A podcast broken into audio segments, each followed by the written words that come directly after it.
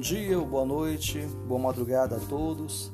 E hoje me apresento como o Litierce, o pastor Litierce Dias da igreja Eu Shaddai, aqui em Minas Gerais, e gostaria de falar com vocês sobre o coração paterno de Deus.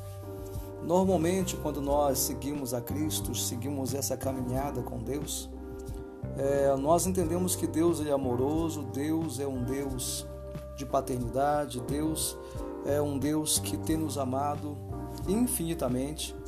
E nessa eternidade que Deus está, Ele tem olhado para o ser humano.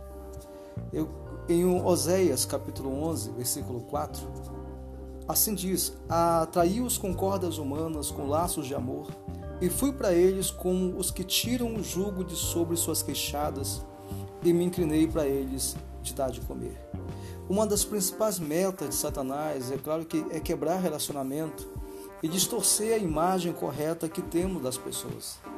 E devido a essa distorção, nós é, encontramos um Deus irado, um Deus chateado conosco, que só olha para os nossos pecados. Mas Deus ele valoriza o que somos, Deus valoriza o que nós temos. E nós sabemos que toda autoridade e santidade está ligada ao nosso relacionamento com Deus. Por isso Deus ele olha para mim e para você com amor. Porque o segredo de Jesus com Deus Pai era o relacionamento.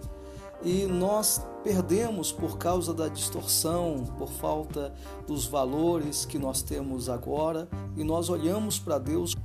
Nós entendemos hoje que Jesus ele quer um relacionamento, o Pai quer um relacionamento mas eu preciso me chegar, preciso me relacionar, eu preciso é, entender o processo que Deus tem através da história, pela palavra, pela igreja, pelos relacionamentos humanos.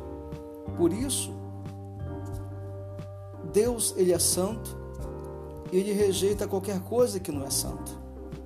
Então, aquilo que não está na Bíblia, aquilo que não está alinhado com a palavra, nós também devemos rejeitar. Por quê? Jeremias 2,3 diz assim: Então Israel era santo para o Senhor, primícia da sua novidade, e todos os que devoraram eram tidos por culpados. O mal vinha sobre eles, diz o Senhor. Por que necessitamos de santidade? Para termos bom procedimento, claro, mas principalmente para ter um relacionamento com Deus. Fica a dica para você e para mim também, porque serve para mim e que esse áudio possa te ajudar, esse podcast possa te ajudar e Deus te abençoe e permaneça no relacionamento com Deus.